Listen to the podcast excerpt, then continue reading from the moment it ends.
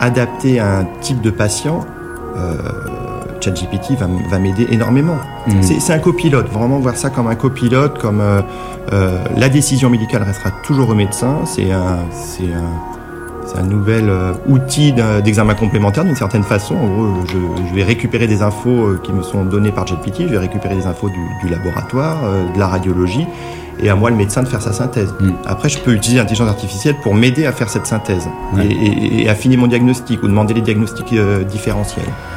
Et ben c'est parti. Euh, bienvenue Arnaud hein, dans, ce, dans cet épisode de, de Men in Tech. Je suis vraiment ravi que, que tu aies fait le déplacement pour, pour venir. hein. Merci beaucoup. Euh, alors par contre, t'as- pas trop de chance parce que tu es mon premier invité depuis euh, le phénomène ChatGPT et les modèles de, de langage. Mais ça tombe bien. Euh, puisque tu es, euh, euh, tu es chez, chez Nuance et c'est vraiment votre spécialité, le, traitement du langage, donc on va pouvoir parler de ça. J'ai beaucoup, beaucoup de questions à te poser à ce, sujet. Alors peut-être pour ceux, si jamais vous n'avez pas entendu, pour nos éditeurs, euh, ChatGPT, vous pouvez tout de suite mettre en pause épisode, aller sur chat.openai.com, testez-le, allez découvrir pour vous-même. Bon, je pense que globalement, c'était dur de, de passer à côté de ce phénomène. Et, et bref, moi, ça fait deux mois que je saoule tout le monde à côté, autour de moi là-dessus, parce que je suis, un, je je suis- absolument euh, euh, impressionné déjà par ChatGPT, mais qui est en fait le, on va dire un peu la vitrine de, euh, de, ce, nouveau modèle de, donc de la société Open- OpenAI. Ce que je trouve fascinant aussi, c'est, tout ce que ça a suscité en si peu de temps, en espace de deux mois. Il y a Facebook a sorti leur modèle, hein, LLAMA, je crois, il s'appelle. Euh, il y a euh, ce modèle a fuité, il y a des euh, hackers sur, enfin on appelle ça des hackers, mais des, des, des, des- des fans qui ont repris ce, ce modèle, qui en fait un, un eux-mêmes, et en fait aujourd'hui, enfin, tu- je peux, là je peux prendre mon Mac, je fais une ligne de commande et ça y est, j'ai j'ai le modèle GPT sur mon, sur mon Mac euh, et, euh, et il est quasi du même niveau. Et puis euh, ce matin, je me réveille, j'ai vu GPT-4 qui est sorti, voilà, encore un nouveau La modèle. dernière version. La dernière version, donc ça va très très vite, euh, en espace de trois mois. Donc euh, je me pose tout de suite la question, comment ça va euh, On sent que ça va transformer quelque chose. Qu'est-ce qui va se passer dans les 2, 3, 5, 10 prochaines années Et en particulier dans la santé. Donc, voilà, bon. Donc tu as compris, on va pas y échapper, on va parler d'IA aujourd'hui. Mais tout d'abord, Arnaud, est-ce que, est-ce que je peux te laisser te présenter? Eh ben oui, bien évidemment. Donc euh, Arnaud Villemé, donc euh, moi je suis médecin euh, généraliste de formation et euh, aujourd'hui j'ai un rôle de CMIO, donc Chief Medical Information Officer euh, chez Nuance, qui appartient au groupe Microsoft. Euh, voilà, et ça fait plus de 20 ans que je suis dans le monde de la, danse- de la santé digitale. Voilà, j'ai eu une pratique clinique que j'ai arrêtée il y a 6 ans quand je suis parti aux États-Unis pour un employeur précédent qui était euh, tout ce qui était dossier patient informatique. Mhm, mhm. Voilà, et puis j'ai aussi travaillé dans une euh, start-up euh, H4D, tout ce qui est euh, télémédecine et euh, cabinet médical connecté. Donc la technologie, ça a toujours fait partie de ma, de ma vie et euh, toujours en lien avec, euh, avec la médecine. quoi. Hmm. Puis tu as toujours euh, suivi, parce que donc, le, le dossier patient informatisé, tu l'avais fait en, en quelle année? Euh, je suis rentré chez Cerner en 2011, Ouais. mais j'avais déjà développé, parce qu'avant, euh, j'avais travaillé en tant que médecin manager à la- l'assurance maladie de Paris, donc à la Mhm. CPM de Paris, Mhm. où euh, j'étais en charge d'un centre de bilan de santé pédiatrique qui était euh, complètement papier, un peu à la mode sécu, donc beaucoup de tampons quand on prend en charge le patient. Et sur les cinq ans de ce poste-là, j'ai été un peu chef de projet digital pour euh, mettre un dossier patient informatisé pour prendre en charge le parcours de l'enfant. Donc, quand je parle parcours de l'enfant, c'est toutes les spécialités médicales, Mm. euh, l'administratif, etc. Donc c'est là où au final j'ai commencé assez tôt, en 2007, à Ouais, travailler avec euh, des informaticiens qui obligatoirement n'ont pas le même câblage que les médecins. Et donc moi je fais en gros le rôle de CMIO, c'est un peu l'interface entre le clinique et, euh, et l'informatique, et maintenant on va plutôt dire même le digital. Ouais. Bah, justement, ce, ce- ce- cette interface que tu as pu avoir entre la- euh, bah, du coup, la, médecine et, la tech, c'est- l'objectif aussi de ce podcast. Donc, euh, euh, je pense que ça va être très pertinent que tu nous expliques un peu ton, parcours et comment tu as vécu ça. et finalement, quelle est la place du, médecin dans, une entreprise qui, a vocation à être technologique. Mais, du coup, aujourd'hui, tu es, chez Nuance, traitement, traitement du langage. Donc, vous avez j'en parlais, j'en parlais à mon père, comme je te disais, qui, qui, est, qui est un géologue et il utilise tous les jours hein, la dictée vocale. Et il est, je crois qu'il a déjà, ça, ça a quoi, ça a plus, de 5 ans, non plus, même un peu plus. Alors non, Dragon, ça a même plus de, de, de 15-20 ans. 15-20 ans, les, les, premiers. Et c'est assez rigolo parce que j'étais j'ai fait j'ai modéré un panel de discussion avec des médecins euh, suédois, anglais et, euh, et, belges la semaine dernière. Et il y avait deux médecins, donc le suédois et le belge, qui utilisaient les premières versions de Dragon, je mmh. crois, à partir de 2004. Ouais. Donc euh, voilà, sauf qu'il y a eu vraiment là, un, gap technologique il y a 2-3 ans parce que la solution est passée en mode cloud. Ouais pour pouvoir avoir une expérience vraiment optimale, une mise à jour euh, des versions euh, en temps réel et puis surtout euh, supporter la, mobilité qu'on a les médecins. Parce que dans un hôpital, par exemple, un médecin, il ne reste pas derrière un bureau. Quoi. il voit le patient, il dit que dans le couloir, il va donner un avis aux urgences et donc le, but, c'est de, pouvoir accéder à la technologie où qu'on soit. Hmm, donc voilà, donc c'est, ça fait plus de, plus de 20 ans. Quoi. Et, mais en fait, je, je, crois que, si je me souviens bien, j'avais toujours été très gadget à la maison et il me semble que mon père m'avait déjà montré quand j'étais euh, vraiment plus jeune euh, la dictée vocale. Il me disait regarde c'est quand même magique je parle et, il voulait vraiment absolument voir les limites donc il testait des choses vraiment très complexes et déjà il me semble qu'à l'époque il était assez impressionné. Mais on voyait aussi euh, voilà soit des mots qu'il reconnaissait pas soit je crois il les il, finissait pas, pas forcément les phrases il mettait pas des points sans dire voilà dire la phrase point mettait pas le point. Donc bon, il y avait des petits trucs comme ça. Bah, ça, c'est toute, euh, toute la question, euh, quand on met une nouvelle solution, c'est toute la question euh, d'adoption. Donc comment on accompagne une prise de santé à la prise en main d'un outil? Automatiquement, si on vous met l'outil, vous allez essayer de l'utiliser à votre façon, mm. sans obligatoirement connaître bien les règles. clairement, quand on fait... Alors, c'est pas de la dictée vocale, parce que la dictée vocale, c'est un fichier son mm. qui est enregistré numériquement. Là, on fait de la reconnaissance vocale, donc c'est vraiment la, technologie d'intelligence artificielle qui va transformer la voix en texte en temps réel. Mm-hmm. Euh, et, il faut mettre la ponctuation. Donc mm. il faut, dans son, quand, on, quand, on, est médecin, il faut obligatoirement mettre la ponctuation pour aussi que l'intelligence artificielle comprenne bien le sens de la phrase mm. et puisse faire aussi euh, bah, euh, pas d'erreur de grammaire, etc. Mm. Donc voilà, il y, a la technologie et toujours dans le monde médical, on oublie souvent le, la formation et l'adoption. et aujourd'hui, bah, les technologies portées par le cloud fait qu'il n'y a même plus besoin de calibration de, de, de la voix il y a quelques années, probablement ton père, il a dû euh, lire un texte de Jules Verne euh, deux, trois fois pour que le système apprenne automatiquement son, son, code vocal. Mhm. Aujourd'hui, la prise en main, elle est, elle est complètement instantanée.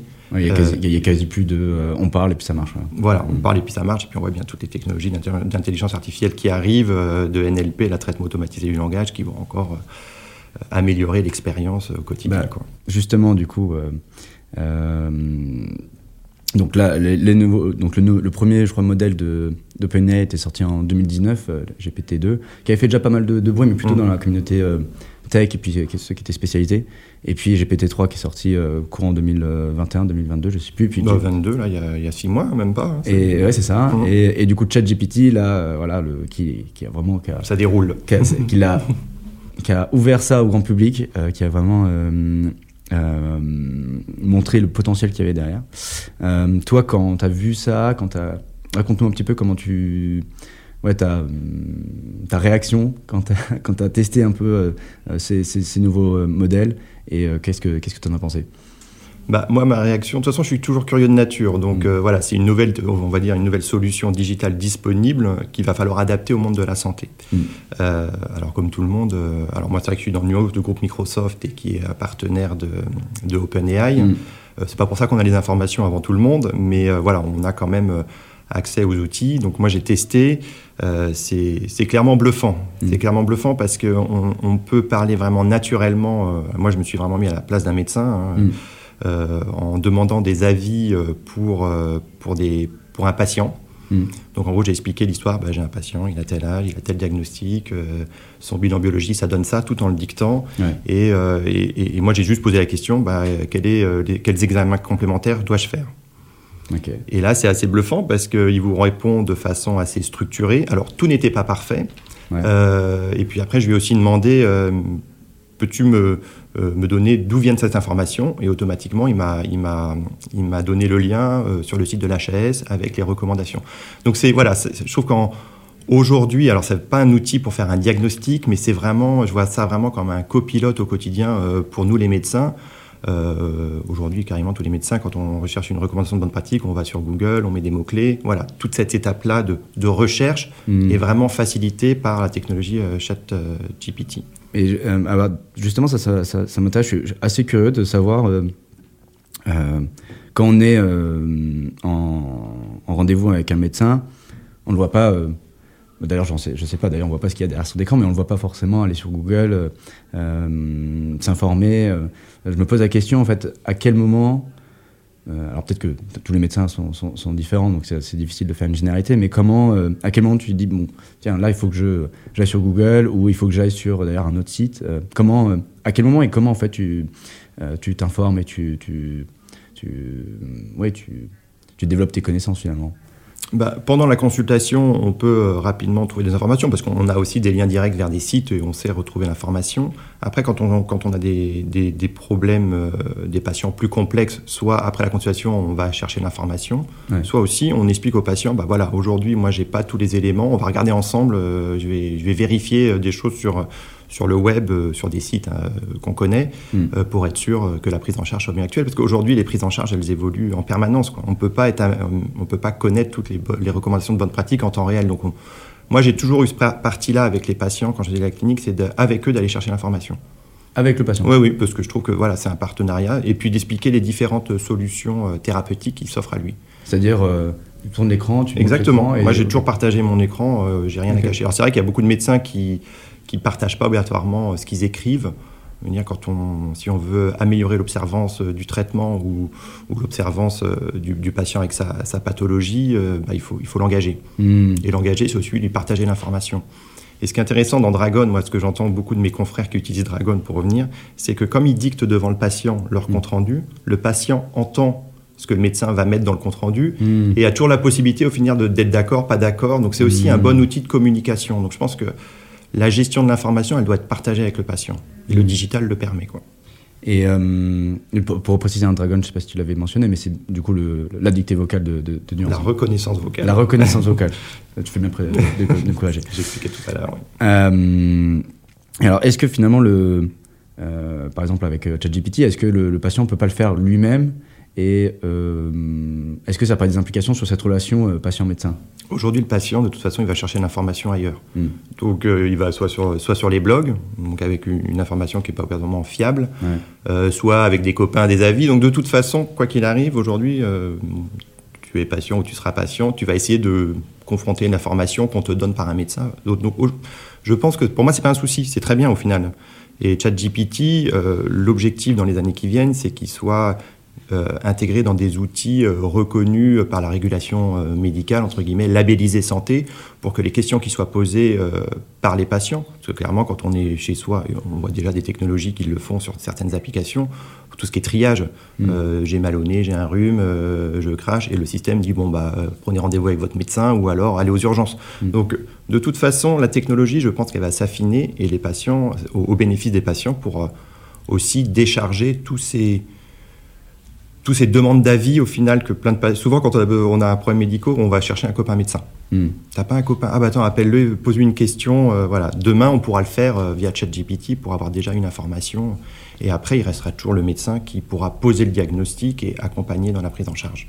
Est-ce que ça ça hum, euh, ça crée pas aussi ça crée une discussion euh, ça permet d'avoir une discussion entre le patient patient médecin mais est-ce que c'est quoi la limite et à quel moment est-ce que ça remet pas aussi en cause euh, euh, alors aller parler d'autorité, je ne sais pas si c'est vraiment une figure d'autorité, mais euh, en tout cas la, posture de sachant du, médecin. Est-ce qu'il y a un, tu vois un risque euh, là-dedans? Alors oui et non. Alors moi j'ai jamais eu cette posture de, de sachant en tant que médecin. J'estime que j'ai pas la science infuse. Oui, j'ai fait 10 ans d'études pour, pour apprendre des choses, mais les choses évoluent tellement vite que de toute façon il faut se remettre en question en permanence.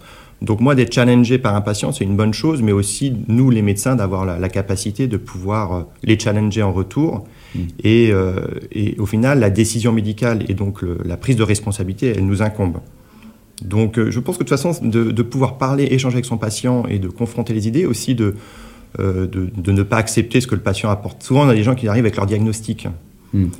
Il y a beaucoup de il faut toujours prendre le temps de déconstruire en gros, parce que c'est vrai qu'on va sur un blog, on met deux, deux, trois, deux, trois informations, on va nous trouver un diagnostic tout de suite. Et on va mm. aller chez le médecin, ben voilà, j'ai ce diagnostic, voilà ce qu'il me faut. Mm. Euh, nous, notre rôle, c'est aussi, il ne faut pas oublier l'examen clinique, hein, qui apporte aussi des éléments qui au final ne sont pas disponibles sur le net. Hein, euh, et ça, c'est aussi notre, notre force, parce que pense que la difficulté aujourd'hui d'être médecin, c'est d'être capable de confronter bah, toute cette masse d'informations, ce que dit le patient. Donc l'anamnèse, c'est aussi à nous d'aller chercher des informations et on est formé pour ça, on est formé à la conversation.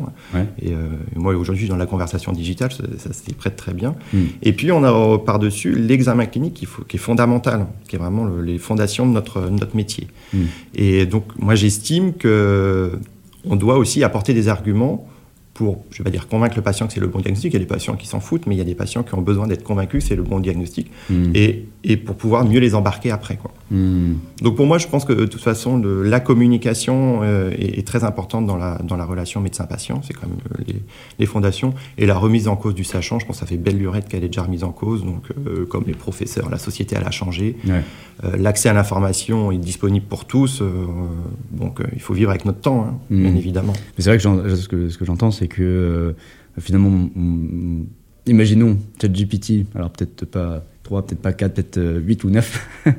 Euh, si je pose les bonnes questions, il va me donner le, bon mm. diagnostic, hein, on, peut, on, pourrait, l'imaginer. Par contre, rien me, enfin, je ne suis pas formé en tant que patient de poser les bonnes questions. C'est tout le rôle de, du, coup, du médecin de, de, de, faire, c'est ce que je comprends. Et, et puis, effectivement, si tu. je n'ai pas fait d'imagerie, j'ai pas fait d'échographie de, je sais pas, de, euh, bah, des examens complémentaires. en gros, il y, a, toujours des choses à faire pour affiner le, diagnostic. Mais ChatGPT, ça va être un outil pour les patients, mais pour les médecins. Même pour moi, aujourd'hui, aller chercher les recommandations de bonnes pratiques euh, adaptées à un type de patient, euh, ChatGPT va, va m'aider énormément. Mmh. C'est un copilote, vraiment voir ça comme un copilote, comme la décision médicale restera toujours au médecin. C'est un, un c'est un nouvel euh, outil d'examen complémentaire d'une certaine façon. En gros, je, vais récupérer des infos euh, qui me sont données par JetPT, je vais récupérer des infos du, laboratoire, euh, de la radiologie, et à moi, le médecin, de faire sa synthèse. Mm. Après, je peux utiliser l'intelligence artificielle pour m'aider à faire cette synthèse et, affiner mon diagnostic ou demander les diagnostics différentiels. Et bah, justement, donc l'aide au diagnostic, c'est tout un, tout un pan. Est-ce que tu vois d'autres cas d'application là dans les, dans, les, dans les prochaines années où va euh, qu'est-ce qui, qu'est-ce qui, où est-ce que ça va transformer finalement le métier du médecin ou d'ailleurs des soignants de manière générale, de l'hôpital euh, Est-ce que tu vois d'autres cas d'application? Alors, il va y avoir, je pense qu'au début, ça va être beaucoup pris pour tout ce qui est les tâches administratives. Hein, Ce que déjà, nous, on fait chez Nuance, euh, où on, on fait gagner du temps aux médecins euh, pour la, en gros, euh, la frappe. Hein. voilà, la frappe pour moi c'était c'était un métier d'avant et, demain il n'y a plus besoin d'avoir des personnes qui sont là pour frapper. La technologie permet de le faire. C'est-à-dire qu'est-ce qui prend du temps exactement euh, aujourd'hui? Enfin, Ou hier plutôt. Bah, aujourd'hui le fait de le fait de parler, on parle, on, va en utilisant la reconnaissance vocale, on va trois fois plus vite hmm. que si je si je tapais sur un, sur un ordinateur. Hmm. Et on voit même les, les, solutions qui existent déjà aux États-Unis, qui sont tout ce qui est l'intelligence clinique ambiante où on va enlever carrément l'ordinateur et on va juste focaliser sur la conversation. Donc moi, je vais revenir à mon métier de base, c'est d'aller chercher l'information, faire l'anamnèse, poser des questions. Mm. Et la technologie derrière va tourner et automatiser au final le, compte-rendu médical. Mm. J'ai même plus besoin de dicter parce que euh, la retranscription se fait en temps réel et une couche d'intelligence artificielle par-dessus va permettre de faire euh, un, compte rendu. Mm. Puis après, j'aurai juste à le valider, le signer ou faire les modifications euh, si nécessaire. Mm. Et cette technologie, elle est déjà depuis deux ans aux États-Unis et c'est assez bluffant. Hein. Mm. C'est-à-dire qu'il n'y a plus d'ordinateur euh, et je peux prescrire une, le, traitement par la voix ou juste pendant la consultation, décrire mon examen clinique quand j'examine un patient. Et ça, je trouve ça assez bien parce que souvent, nous les médecins, on ne parle pas quand on fait l'examen clinique. Ouais. Ah, souvent, il dit bah, il a mis le stéthoscope, euh, mais je ne sais pas ce qu'il a trouvé. Quoi. Ouais, c'est assez anxiogène. Donc, ça, peut être anxiogène. Ça, peut être anxiogène pour le patient, mais nous, c'est parce qu'on voilà, on prend des informations et après, on, va les, de, les on, attend d'avoir l'entièreté des informations prises à l'examen clinique avant de prendre une décision. Là, ce qui est intéressant pour euh, ce que j'ai pu voir avec cette technologie aux US, c'est que les médecins, pendant la consultation, ils décrivent leur examen clinique. Voilà, j'examine mon genou, voilà ce que je trouve. Le système écoute, et à la fin, en gros, l'examen clinique euh, est fait automatiquement dans le compte rendu. Hmm. Donc c'est aussi une façon différente. Je pense qu'on est plus dans l'ère de la communication, de ce qu'on fait, de, de, de, de, la prise en charge, pendant la consultation et aussi après. Et la technologie, elle, elle nous aide à faire bah, rédiger l'ordonnance, parce qu'au final, rédiger une ordonnance, ça n'a pas beaucoup d'intérêt intellectuel, hein, c'est mmh. juste mettre des médicaments. Par contre, je veux tel médicament, ça c'est mon rôle de médecin. Quoi. Mmh, mmh. Donc c'est assez, voilà, je pense qu'on va être sur une sur le plus de partage d'informations et l'automatisation des tâches euh, pour, euh, pour les médecins. Et puis pour les patients aussi, euh, ce que pourra faire ChatGPT, c'est de pouvoir faire des synthèses.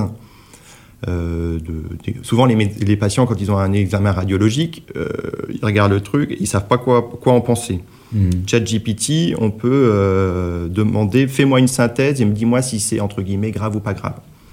C'est-à-dire que le pourquoi c'est pourquoi c'est compliqué pour le patient de, parce qu'il y a des termes techniques hein, il y a des termes techniques qu'on comprend pas il y a des choses qui peuvent prêter à confusion c'est aussi pour ça qu'on est formé pendant 10 ans hein. dire quand le, patient vient nous voir voilà j'ai eu mon examen complémentaire euh, vous en pensez quoi? C'est souvent c'est ça hein. mm. souvent le diagnostic à la fin dit que c'est grave ou pas grave ChatGPT va pouvoir euh, à la maison vous allez pouvoir euh, demander à ChatGPT en tant que patient qu'est-ce que tu penses de ce compte rendu et qu'est-ce que je dois faire hmm. Toujours cette notion de triage, quoi. Hmm. toutes les questions en fait que j'aimerais poser à un médecin. Euh, voilà, pour médecin. Bien comprendre.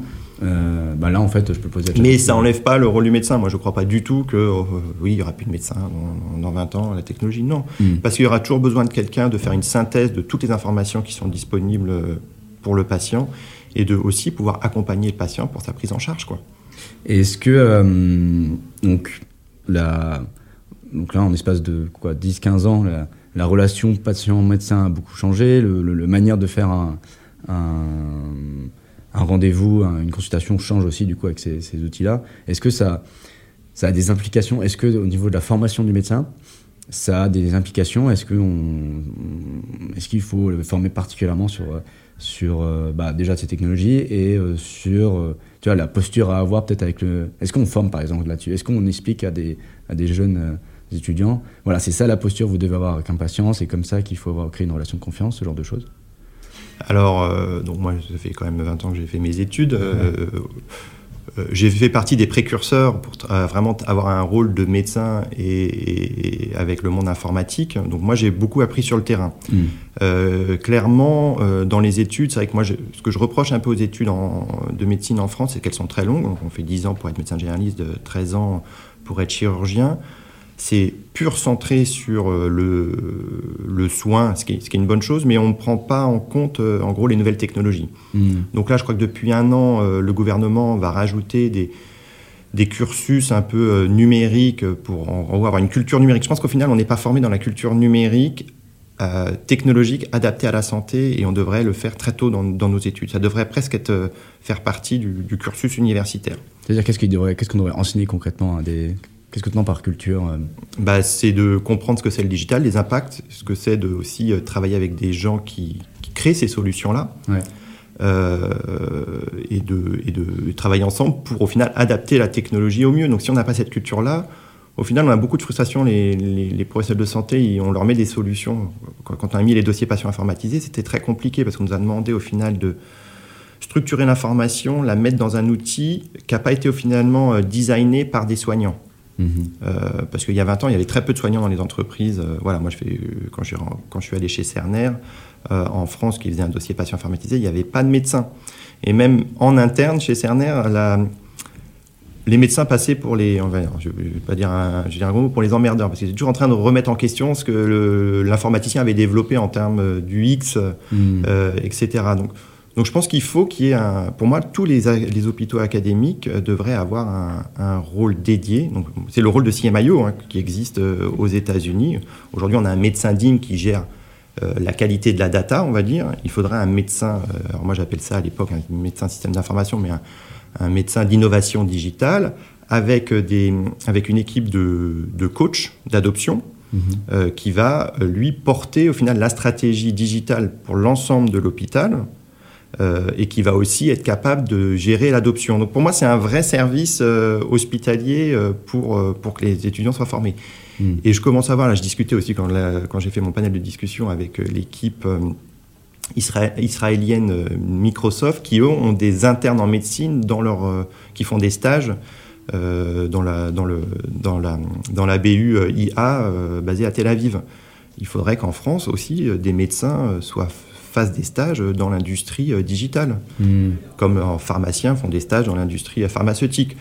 Parce qu'aujourd'hui, c'est pas possible pour des médecins de faire des stages, en, par exemple, je sais pas, dans une start-up tech ou dans une, dans une grande boîte. Bah, ça, je, y a, tout est c'est pas c'est possible mais il faut des agréments il faut être reconnu euh, il faut avoir un maître de stage. Donc le fait d'avoir aussi des médecins dans, dans une entreprise d'e-santé vous allez pouvoir accueillir aussi des, des, médecins. Donc je pense que voilà c'est toute cette culture qu'il faut apporter et, euh, et, former les étudiants en médecine parce que aujourd'hui c'est un vrai métier hein. Euh, moi c'est vrai que j'ai arrêté la clinique parce que je suis parti aux États-Unis mais quand je suis revenu je me suis remis à niveau avec un, un, un, un DIU mais j'ai pas le temps parce qu'il y a tellement de choses à faire pour, euh, pour accompagner les professionnels de santé, pour aussi, euh, moi mon rôle, euh, j'accompagne les équipes vente, mais j'accompagne les équipes marketing aussi pour aussi bien, bien modeler le, discours pour la communauté médicale. Et puis j'accompagne, je suis aussi au niveau de, l'équipe d'innovation aux US pour apporter en gros la culture médicale européenne pour le développement de nos produits. Mmh. Et ça, ça prend énormément de temps. Et, au final, c'est comme un patient au final. Hein. On apprend plein de spécialités. Maintenant, je deviens. moi, je sais globalement euh, si quelque chose est facile à développer ou pas facile à développer. Je sais si ça va être facile à adopter, pas facile à adopter. Qu'est-ce qui, par exemple, euh, tu as, une anecdote euh, là-dessus sur voilà, quelque chose où tu, je sais pas, un, une idée qu'un informaticien, donc un, développeur avait, et, en fait, tu, as vu que euh, voilà, cette, cette, idée, n'allait pas être adoptée parce que, avec, euh, avec ton expérience sur, sur, le terrain, tu as un exemple qui pourrait illustrer ça? Euh, J'en ai eu beaucoup au départ quand j'ai vraiment travaillé sur le développement produit quand j'étais à la Sécu. Et moi, ce qui c'est qu'il y avait, c'était l'histoire des boutons. Il n'y avait pas de réflexion. alors maintenant, on fait beaucoup plus attention sur l'utilisation, sur l'UX. Hein. Mmh. Là, c'est vraiment, mais il y a, 10 ans, c'était pas du tout ce cas-là où il n'y avait pas du tout. En gros, l'œil était obligé d'aller à n'importe quel endroit. Et l'informaticien me dit Oui, mais moi, mon bouton, il est beau comme ça, il est bien ici. Je dis Oui, mais moi, dans mon flux de travail, mm. euh, ça me demande une, une, étape de concentration pour aller chercher, euh, pour valider euh, cet écran ou ce formulaire. Donc c'est toujours, voilà, chacun a sa propre croyance. Hmm. Et, aujourd'hui, bah, on, sent qu'on a envie de travailler ensemble. On voit toutes les startups. Moi, moi je vois aujourd'hui, depuis euh, la crise du Covid, où il y a eu euh, beaucoup d'argent, entre guillemets, qui ont été mis euh, sur la e-santé, donc pas mal de, de startups. Et, il y a beaucoup maintenant de médecins qui sont intégrés dans ces startups petit à petit, donc je me sens moins seul. Et c'est une bonne chose parce qu'au final, ça permet d'influencer et de travailler et aussi de se connaître. Donc quand je reviens à la culture digitale, je pense que les médecins ont besoin d'avoir cette culture digitale pour aussi mieux travailler sur les solutions de demain. Hmm. Comme un orthopédiste il y a 20 ans qui a créé une prothèse, ben, il a travaillé avec euh, des, biomécaniciens pour créer sa prothèse. Il faut bien dire la prothèse, elle est mise par le chirurgien, c'est lui qui sait comment elle va être mise dans le euh, dans la hanche du patient, par exemple. Et donc, euh, si je reviens un peu sur, sur ton parcours, toi, tu as décidé assez, assez tôt de, de rentrer dans, dans ce, dans ce monde-là d'entreprise tech de manière générale. Euh, d'ailleurs, qu'est-ce qui t'a fait euh, ouais, prendre cette décision? Comment t'as Alors, comment as déjà, je suis pas rentré dans le monde de la tech parce que ce qui s'est passé, c'est quand j'ai fini mes études, ce que je disais, 10 ans, euh, vraiment, on fait que, que du soin. J'avais besoin d'avoir une vision un peu plus globale. Moi, je suis assez curieux de nature. Par mmh. exemple, j'ai fait, dans mes études de médecine, j'ai fait deux, deux échanges Erasmus. J'en ai fait en Roumanie, j'en ai fait en Angleterre, qui permet. Moi, j'ai toujours besoin de. j'ai toujours été porté par l'efficience. Et l'efficience, il faut aller voir comment ça se passe ailleurs. Euh, et, donc j'ai toujours été curieux de nature. Euh, moi j'ai vu par exemple en Angleterre ou dans les études de médecine, je, sors un peu de la question première, mais euh, les Anglais avaient pas beaucoup de moyens dans le NHS, faisaient beaucoup moins d'examens compétences que nous, mais par contre la prise en charge de l'examen clinique était très très forte. Donc j'ai pris ces éléments-là. Quand j'ai fini mes études, je me suis dit, bon, bah, c'est bien, maintenant je vais être généraliste toute ma vie, je vais voir 30 patients par jour j'ai envie de me nourrir d'autres choses. Donc j'ai fait un master de gestion économie de la santé pour avoir un peu une vision un peu plus globale, holistique de ce qu'est la santé, pour aussi avoir une culture euh, santé publique, hein, euh, parce que je suis médecin généraliste, mais c'est bien de comprendre ça. Mm-hmm. Et euh, alors j'ai pas du tout entré dans une, dans une entreprise tech, j'ai été embauché par la CPM de Paris, ce que je disais tout à l'heure. Euh, et donc, euh, bah, gérer un centre de bilan de santé, donc prendre en charge des, patients euh, jeunes pour faire un bilan de santé complet avec euh, différents professionnels de santé, un ORL, un ophtalmo, une psychologue, etc. Donc j'ai un rôle de manager. Et mmh. c'est là où tout était papier. Qui est, qui est du, coup, du coup, c'est un peu, j'essaie de faire des, des parallèles. C'est c'est un peu le rôle d'un chef de service, par exemple Exactement, c'est un rôle d'un chef. Bah, je gérais une structure de 100 personnes avec bah, aussi bien un responsable d'immeuble, du personnel administratif qui, fait, qui font les convocations, du personnel médical, paramédical, et puis du personnel qui fait les comptes rendus, etc. Et puis, toute la gestion autre. Et un des projets à cette époque-là, c'est qu'on devait acheter un logiciel pour, pour prendre en charge le patient de façon logicielle à l'époque. Sauf qu'il n'y avait rien sur le marché. Donc on a eu l'accord euh, de la CNAM pour développer notre propre logiciel euh, en interne. Donc bah, j'ai pris naturellement cette, cette, cette, chefferie de projet, aussi parce que moi j'ai un père qui était médecin généraliste et qui a utilisé l'ordinateur très très tôt en réseau, euh, sur des Atari au départ, les premiers Apple. Donc moi la culture informatique je l'avais toujours, je l'avais déjà à la maison. Et donc, bah, en cinq ans, il ne faut pas croire qu'un projet informatique, ça se fait en six mois, parce que tout le monde pense qu'en six mois, on va tout faire. Non, ça a pris cinq ans. Euh, on a digitalisé le parcours de l'enfant, aussi bien administratif, euh, prise de rendez-vous, dossier patient, et puis, euh, et puis aussi on a fait un, dépôt de santé à la fin pour pouvoir faire des études. Ça a mis cinq ans. et donc moi j'ai appris sur le terrain.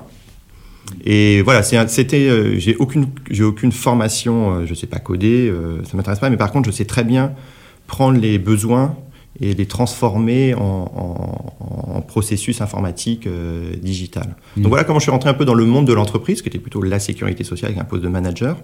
Ça m'a aussi appris tous les codes de, l'entreprise. Et puis après, j'ai fait le grand écart parce que j'ai été embauché donc, pour Cerner, euh, entreprise américaine dossier patient, euh, qui était basée à la Défense. Donc vraiment un, un, univers complètement différent. Et donc là, moi, j'ai appris aussi le management à l'américaine, aussi le, euh, il faut trouver sa place au final. Je pense que, moi, je suis arrivé à une période où il n'y avait pas du tout de place euh, prévue pour les médecins. J'ai toujours été en des postes, des postes de, création. Et ce qui était super intéressant, c'est que voilà, moi j'ai essayé de comprendre comment nous on pouvait influencer en tant que, que médecin, comment la communauté médicale pouvait influencer sur le développement produit. Et, comment c'était reçu d'ailleurs dans cette, première expérience quand tu as développé le dossier patient informatisé euh, et que bah, du coup tu avais en quelque sorte, tu l'as aussi imposé à des, euh, à des professionnels de santé. Est-ce qu'il y a, Comment ça a été reçu en fait? Alors, imposer, euh, je n'ai jamais utilisé ce mot-là. Euh, beaucoup de communication. En gros, il y a les outils informatiques, on les développe, il n'y a pas de souci, on peut travailler pour les améliorer. Après, il y a la conduite du changement aux professionnels de santé. Mmh. Et ce qui est assez intéressant sur tous les projets, parce qu'après j'ai fait d'autres projets, j'ai accompagné d'autres projets d'informatisation par le dossier patient, mais ce qui est intéressant, c'est qu'il n'y a pas de règles. Et moi, j'ai cette capacité de m'adapter au final au profil qui va, être, euh, qui va utiliser l'outil. Alors la stratégie qu'on avait eue à l'assurance maladie, c'est qu'on avait fait euh, euh, corps, corps, professionnel par corps professionnel. Donc on avait développé le module ORL. et par exemple, le module ORL, ça a été très compliqué parce que les médecins ORL étaient assez résistants. On a réussi. Après, on a fait le, module pédiatrique. Pour quelle raison ils étaient résistants? C'est quoi les, les frictions? C'est plus personne dépendante. Ouais. Et puis c'était le premier aussi, donc il a fallu, euh, il a fallu euh, bah, pas mal discuter. Euh, mais moi, j'ai passé beaucoup de temps sur le terrain. J'ai pas mis la solution. J'étais avec eux pendant les consultations pour les accompagner. Le fait d'être médecin aussi. Mmh. ça, ça, c'est un point important parce que j'ai souvent des, des, échos et, je voulais en parler avec toi sur la nécessité ou pas d'avoir un médecin pour créer ce genre de produit. de, alors de start-up, mais ça peut être de grosses entreprises qui développent des solutions qui savent très bien qu'il faut être euh, sur le terrain pour voir comment utiliser leurs produits, pour, euh, mais, qui ne peuvent, pas peuvent pas effectivement assister à une consultation quand le produit est réutilisé dans des conditions réelles. Euh, donc le fait que tu sois médecin, tu pouvais assister à ces consultations. C'est, du coup, est-ce que ça, rend nécessaire cette présence? Moi, je veux dire, oui, ça rend nécessaire, mais je pense que c'est pas parce qu'il n'y a pas besoin d'être médecin pour assister aux consultations. ce qu'il faut bien comprendre, c'est que les médecins, ils sont prêts à accueillir des personnes autres pour améliorer leurs pratiques dans leur environnement. Mmh. Et je pense que ce que moi j'ai pu vivre, c'est qu'il y a plutôt une résistance côté euh, chef de projet digitaux ou développeurs d'aller voir comment ça se passe sur le terrain, parce que quand on va sur le terrain, automatiquement on se confronte à des, mmh. à des choses qu'on n'a pas envie d'entendre ou des, des, demandes de changement. Et ce qui fait la difficulté au final, c'est euh, bah, l'adoption, elle ne se fait pas. Et puis des fois, les projets, ils meurent. Donc très concrètement, moi, je peux, euh, si je développe ma solution, je peux aller voir un, médecin, je peux demander, euh, ben voilà, c'est important pour moi de voir comment utiliser la consultation, euh, le, produit pendant une consultation, et, il peut accepter. Il peut accepter. Mm. Après, il faut aussi demander au patient si on est. C'est comme un interne hein, ou comme un étudiant en médecine. on explique, bah voilà, j'ai j'ai une personne avec moi aujourd'hui qui est là pour voir un peu l'outil. Est-ce que vous êtes mm. d'accord? Donc oui, oui, c'est tout à fait. Il faut que ça soit comme ça. je te dis ça parce que c'est. Alors je pense que c'est peut-être une fausse croyance, mais depuis, enfin, on, a cette cette cette ambiance de l'importance de la confidentialité euh, des informations du patient.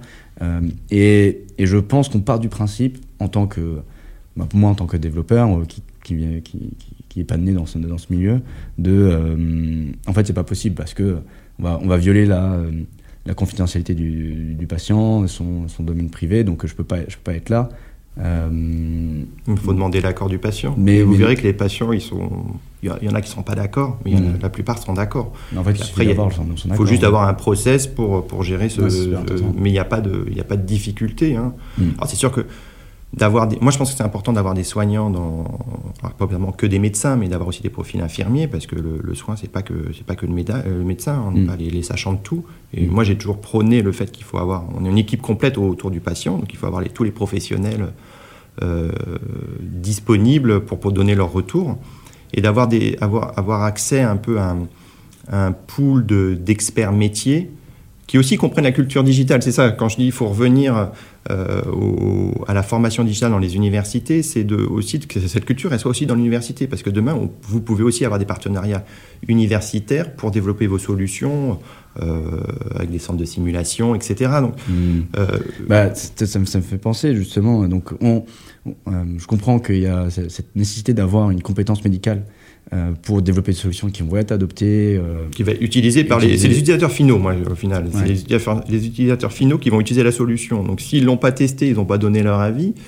Euh, voilà, c'est compliqué. C'est plus mm. compliqué de faire une adoption. Puis aussi, c'est un, bon, un, bon outil pour faciliter l'adoption et la conduite du changement après. Quand on sait qu'il y a un médecin qui l'a testé, ça, permet aussi d'apporter des arguments quand il y a une certaine résistance.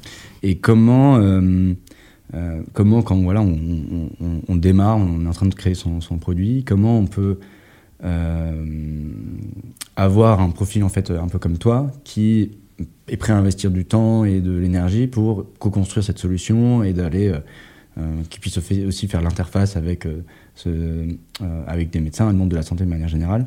et je te pose cette question parce que j'ai eu, je crois que c'était il y a 2-3 semaines, euh, une amie qui a, monté une boîte euh, dans la santé, euh, autour de la santé de la femme, et qui a arrêté parce que, au bout de 6-8 mois, ils ont cherché pendant voilà, quasi, quasi une année à avoir un profil médical qui les accompagne, qui leur donne du temps pour bah, les conseiller, pour aller faire ce pont avec ce monde-là. Et ils n'ont jamais réussi à, l'avoir. Soit c'était des gens qui étaient, comprenaient le projet et qui qui, qui, donnait beaucoup de, euh, de, bonne volonté, mais qui n'avait pas le temps d'accorder à, ça. Soit c'était des, profils plutôt non technophiles qui voyaient ça comme une. Ils avaient une vraie méfiance face à ces produits-là et qui ne voulaient pas en, entendre parler. Donc, euh, tu vois, qu'est-ce que tu peux.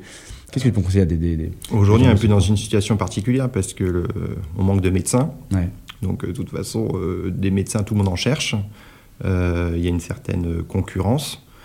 Euh, et du fait de ne pas avoir accès à, des universités qui ont formé des médecins avec cette culture-là, c'est beaucoup plus. En gros, il faut trouver la perle rare, il faut la trouver, et il faut aussi. Euh, il faut que la, personne ait du temps.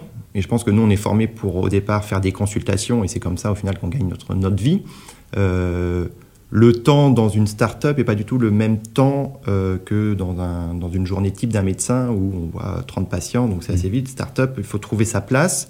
Euh, il faut comprendre, il faut aussi être payé, hein, tout simplement, parce qu'il y a souvent beaucoup de...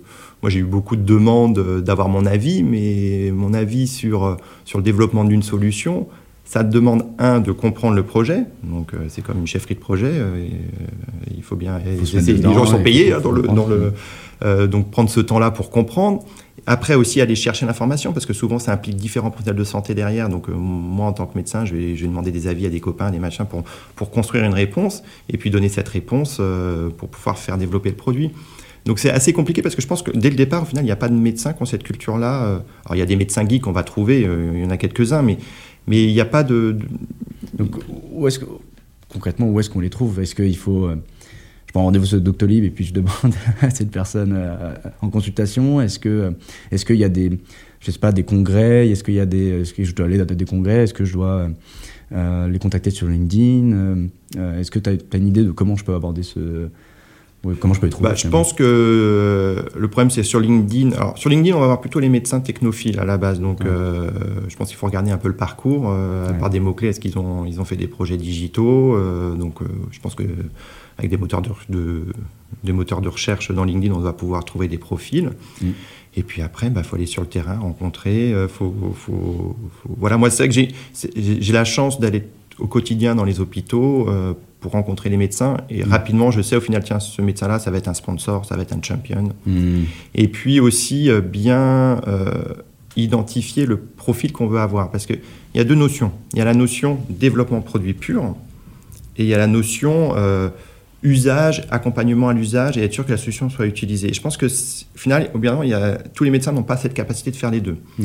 Donc, soit on veut vraiment développer un produit et donc il faut faire un peu une fiche de poste je crois qu'il faut bien expliquer en gros les attentes euh, de ce qu'on veut et, les bénéfices aussi de venir travailler euh, dans une. Aujourd'hui, on est euh, voilà, la, mm. concurrence fait que pourquoi je vais venir travailler chez toi? Quels sont les bénéfices? Alors il y a pas que financiers, mais il y a aussi les, les, bénéfices personnels parce que moi, le fait d'avoir travaillé chez Cerner, chez HKD, chez Nuance, j'ai appris énormément de choses. Je n'ai pas eu besoin de me former à côté sur la technologie.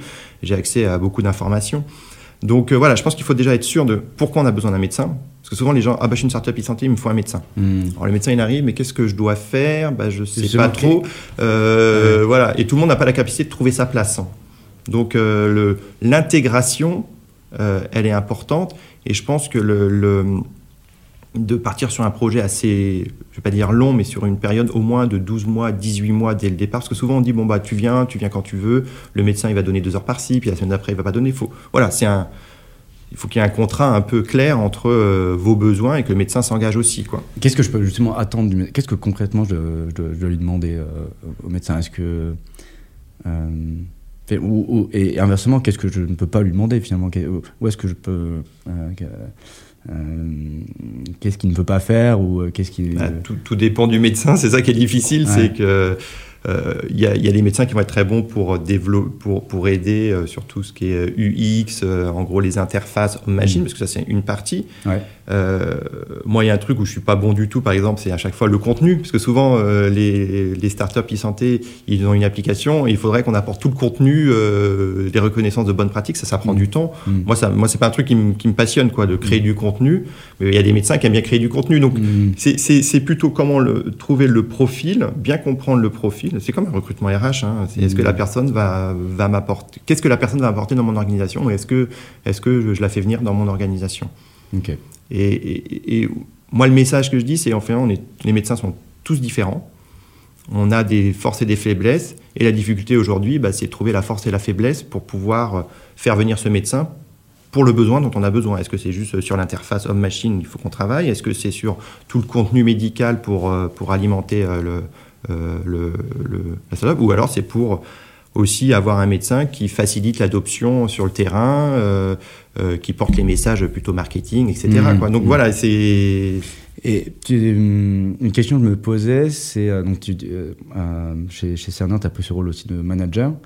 et que j'ai aussi chez Nuance et que j'avais aussi dans la startup. Oui. Est-ce que un, est-ce que donc tu manages qui d'ailleurs?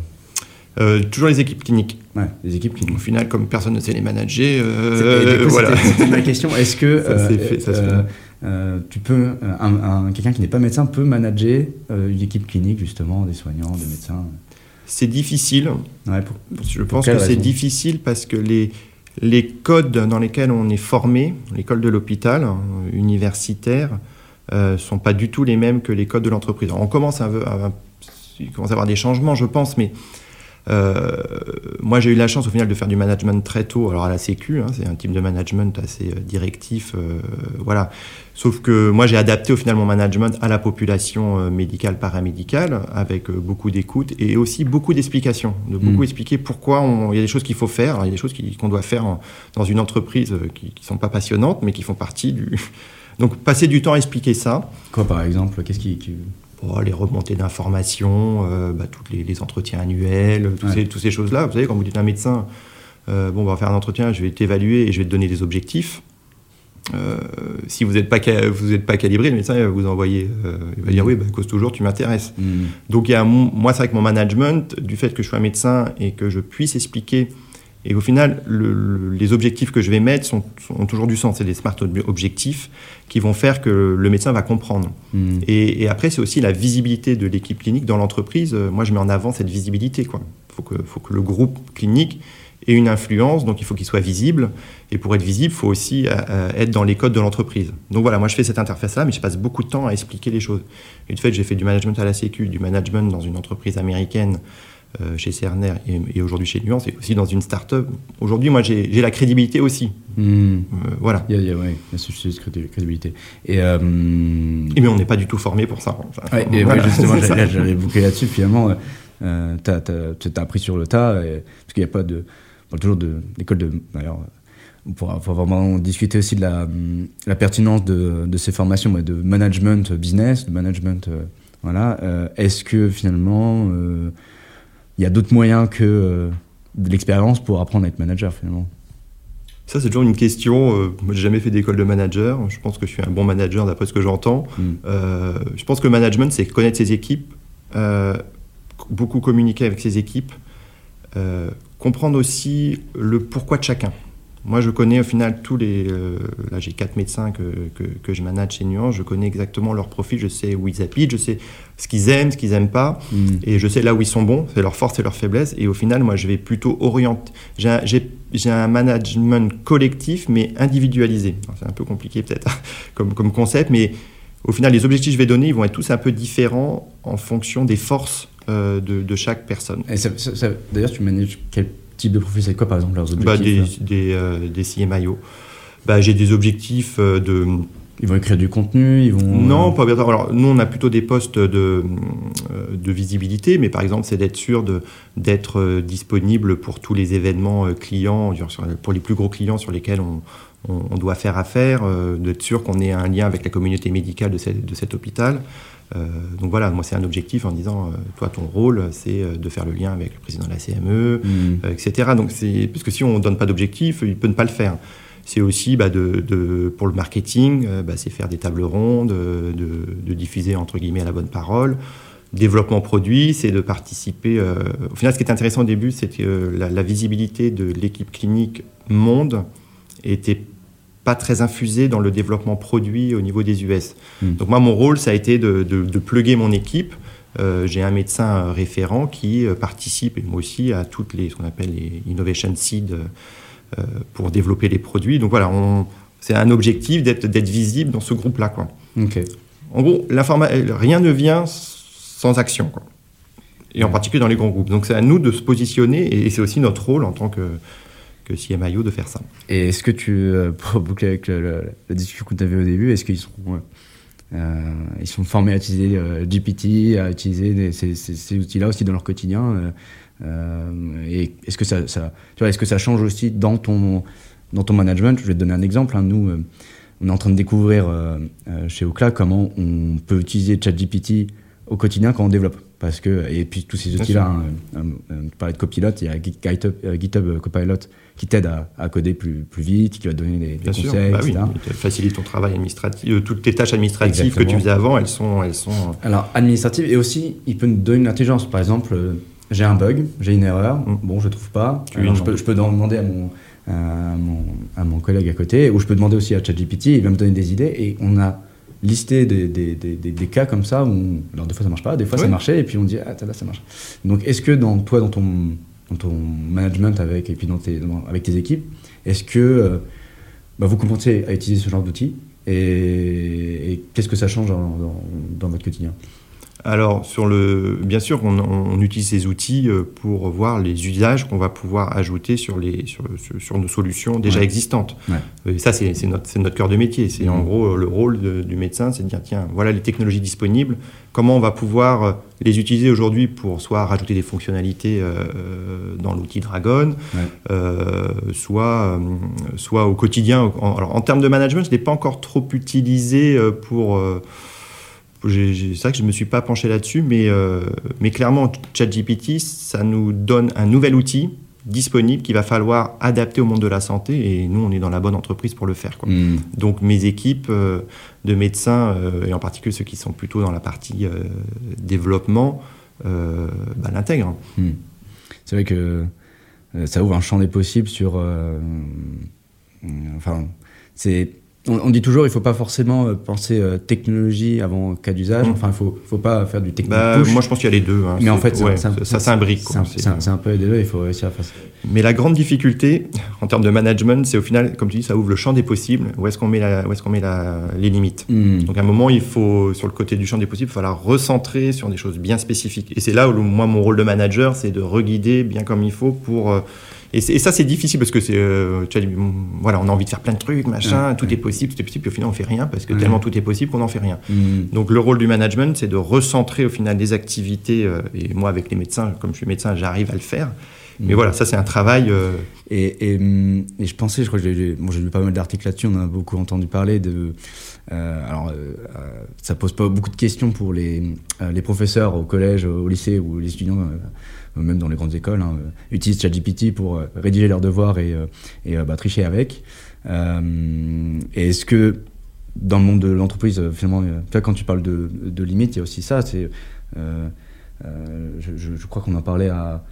J'avais lu un article où les, les- les professeurs de, dans des écoles de, euh, écoles de droit, université de droit, euh, disaient, il y en avait qui disaient non, il faut pas l'utiliser, c'est, de la triche, et d'autres qui disaient bah, en fait, on n'a pas le choix, on va devoir euh, apprendre à l'utiliser. Donc, et par contre, ils, enseignaient en fait à leurs élèves comment, comment l'utiliser pour ben, améliorer finalement leur, leur travail. Donc, est-ce que voilà, qu'est-ce qui, comment, comment, co- comment on guide finalement aussi dans le milieu médical à euh, un, un jeune médecin par exemple, de pas tricher ou alors de, de l'utiliser vraiment à bon escient. Enfin, on va, on va dans quel dans quel De toute façon, il y aura toujours des tricheurs, euh, quoi qu'il arrive, mais c'est une nouvelle technologie, il faut qu'on qu'on l'intègre dans nos pratiques. Ouais. Donc pour moi, il n'y a, pas le choix, parce que si on ne le fait pas, de toute façon, ce sera fait. Donc euh, Ouais. c'est l'évolution.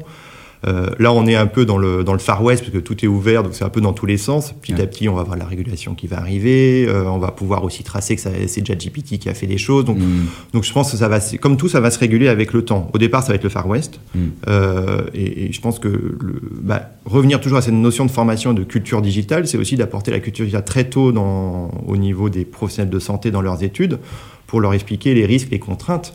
Après, utiliser ChatGPT pour faciliter son travail au quotidien, mais la responsabilité finale, elle reste toujours. S'il y a un moment où il y a un problème avec un patient, on aura beau utiliser JetGPT, pas JetGPT, celui qui ira en prison, c'est pas JetGPT, hein.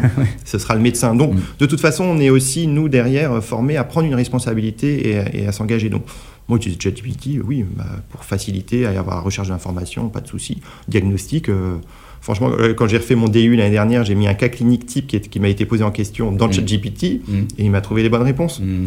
Ouais, J'ai vu. euh, Donc c'est sûr qu'il y aura des tricheurs, mais comme à l'époque, il y en a qui mettaient des petits papiers dans leur, dans leur, dans leur trousse pour, les examens. Donc. Il y aura peut-être peut-être peut-être plus. euh. En tout cas, j'ai vu euh, euh, donc, euh, GPT-4 là, qui, est- qui est sorti, hein, donc pas mal, pas mal de, de choses euh, qui changent. D'ailleurs, il, maintenant, il a la capacité d'être ce qu'il appelle multimodal. Donc, tu peux lui poser du, de créer du texte. du des- texte, mais tu peux ouais. aussi envoyer des photos. Mm. Donc, j'imagine. euh, euh, ChatGPT, qu'est-ce que tu penses de, ce- de ce grain de beauté Enfin, des, je- je Ah bah, bien pas, sûr. Des, des- des choses un peu comme ça. Donc, euh. Et j'ai vu aussi que euh, donc le GPT version d'avant, il était capable de passer avec succès le, le barreau. Oui. Mais avec euh, 10%, je crois qu'il Mm. était dans les 10% moins bien classés. Et là, ce qu'il disait, c'est maintenant il le passe, mais il est dans les 10% les mieux classés. donc, donc ça, ça, change quand même. Enfin, moi, je suis étudiant en droit, je, vois ça, je me dis, franchement, euh, pourquoi je me fais chier Dans un sens. Euh, donc, euh, comme tu dis, ça va être le Far West, et il va falloir apprendre aussi à changer les formations pour que ben, on reste des, on, on continue de réfléchir en quelque sorte. On ne soit, pas formé à utiliser ChatGPT, on soit, on soit formé pour euh, apprendre à réfléchir avec ChatGPT. Et c'est ça la difficulté. C'est comme un pilote d'avion, hein, il a tous les outils pour euh, ne Oui, pas piloter vrai. son avion, euh, mais il faut quand même à un moment savoir piloter son avion et prendre des décisions. euh. donc on, en- on sera, la technologie nous amènera toujours à ça. Il y aura toujours des bénéfices, on, pourra, on, aura moins de tâches administratives ou, euh, ou un peu lourdes à faire, mais derrière, la responsabilité, ce sera toujours à nous. Quoi. Mmh, mmh.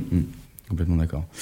Euh, bah écoute, je pense qu'on a, fait pas, mal le tour du sujet, merci beaucoup. Euh, peut-être une, euh, une dernière question, du coup, toi, avec ton, expérience de, médecin qui a rejoint le monde de l'entreprise et, qui a cette, ce rapport avec les startups, je pense à des, notamment des, des, jeunes.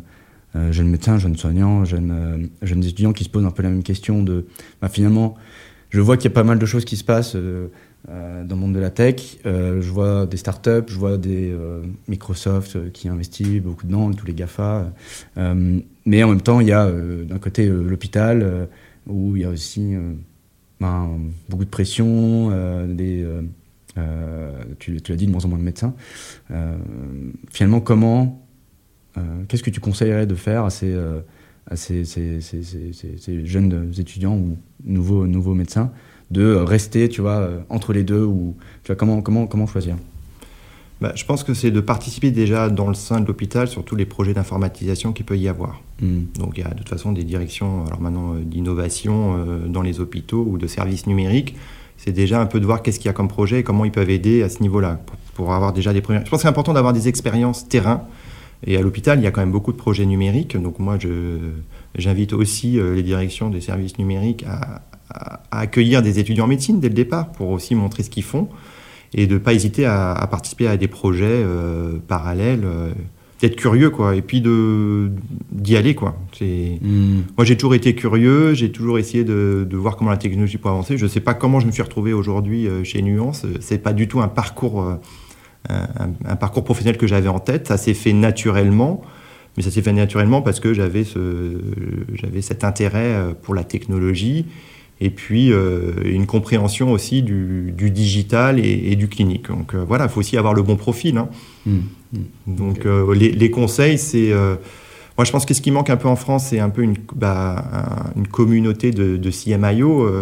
par exemple, moi, j'essaie de, de, faire ça en France, mais au final, les médecins, ils sont tellement sous l'eau en ce moment que mmh. même ceux qui sont intéressés, ils n'ont pas, ils pas le temps. Euh, et quand je vois en Angleterre, en Belgique, en, Suède, et puis je parle pas aux États-Unis, où il y a quand même des grands des associations de, de médecins ou de, professionnels de santé autour du digital. Voilà, c'est voilà, moi j'aimerais bien qu'il y ait un peu plus de de, de digital euh, médecin médical euh, autour de la santé sur le sur la France quoi. Hmm. Alors il y a Paris Santé Campus. Mais on sent que c'est quand même très drivé par l'industrie. Il manque un peu ce côté clinique, santé un peu plus formalisé, mais je pense qu'il n'y a pas de temps les médecins ne trouvent pas le temps et, pour, pour le faire. Quoi. Donc moi, c'est un peu un objectif que je me donne pour la France. C'est pas simple parce que je mais je trouve que de, les cinq dernières années, il y a quand même beaucoup plus de médecins qui ont été investis euh, dans des projets digitaux avec des startups. Euh. Et si euh, s'il y en a qui nous écoutent et qui, qui ont envie de, du coup de s'investir là-dedans, ils peuvent, ah bah bien sûr, te contacter et, essayer de, de, monter ça avec toi. Exactement. Non, non, pas de souci. Plus, on est nombreux et mieux c'est. Hein. De toute façon, c'est une question de de nombre de personnes aussi. Quoi. Euh, euh, je finis toujours par une, ultime question. Euh, est-ce que est-ce que tu aurais une lecture qui t'a inspiré, qui t'a ou une personne qui, t'a beaucoup inspiré, que tu recommanderais à nos, éditeurs? Alors, dans mon parcours professionnel, il, y a une, il, y y a une personne qui m'a beaucoup inspiré, donc, qui est un, économie, un économiste de la santé, quand j'ai fait mon master de gestion économie de la santé, qui est Jean de Cartes-Vadoué. Et, un de ses cours, euh, il y a quelque chose au final qui est assez rigolo, il disait ceux qui arriveront à maîtriser l'information dans le futur seront les rois. Et c'était une cotation à l'époque, donc c'était il y a, quoi, en 2007-2008, je dis mais oui c'est vrai, enfin toute cette masse mmh. d'informations, il y en a tellement qu'on ne sait pas comment la gérer. Ceux qui arriveront à la, à la gérer euh, seront les rois entre guillemets. Euh, voilà, c'est et je trouve qu'aujourd'hui, au final, mon, mon, parcours fait que j'arrive quand même dans la data, dans tout ce qui est intelligence artificielle, où on commence à un peu à, à maîtriser cette information. Et, euh, et, pour moi, ça a été, voilà, ça a été euh, quelqu'un qui m'a, qui m'a pas mal aiguillé dans le, qui m'a, qui, ouais, qui m'a, qui m'a donné une vision au final de tout ce, ce traitement de données et, en particulier sur la santé. Donc c'est pas un médecin, c'est, mais c'est un économiste de la santé. Hmm. Et euh, j'ai toujours ça dans un coin de ma tête. Je me dis aujourd'hui, au final, bah, l'information, ouais, c'est. c'est... Est-ce que je trouve super cette, cette phrase, merci de la, la, partager. Euh, c'était une question que je, je, voulais poser tout à l'heure, mais finalement, du coup, est-ce que les rois aujourd'hui, ils sont pas plutôt à la Silicon Valley et, et, aux US Est-ce que on n'est pas en France et en, Europe un peu derrière? On parle beaucoup de souveraineté. moi, je pense pas qu'on soit derrière. après, parce qu'il y a quand même beaucoup de talents, qui, le vivier de talents, globalement, c'est l'Inde, c'est l'Europe. Euh, il y a quand même pas mal d'initiatives depuis plusieurs années euh, sur, euh, sur le marché français bah, à Paris Santé Campus. Voilà, on a quand même, on a quand même une, stratégie digitale santé qui est beaucoup plus forte.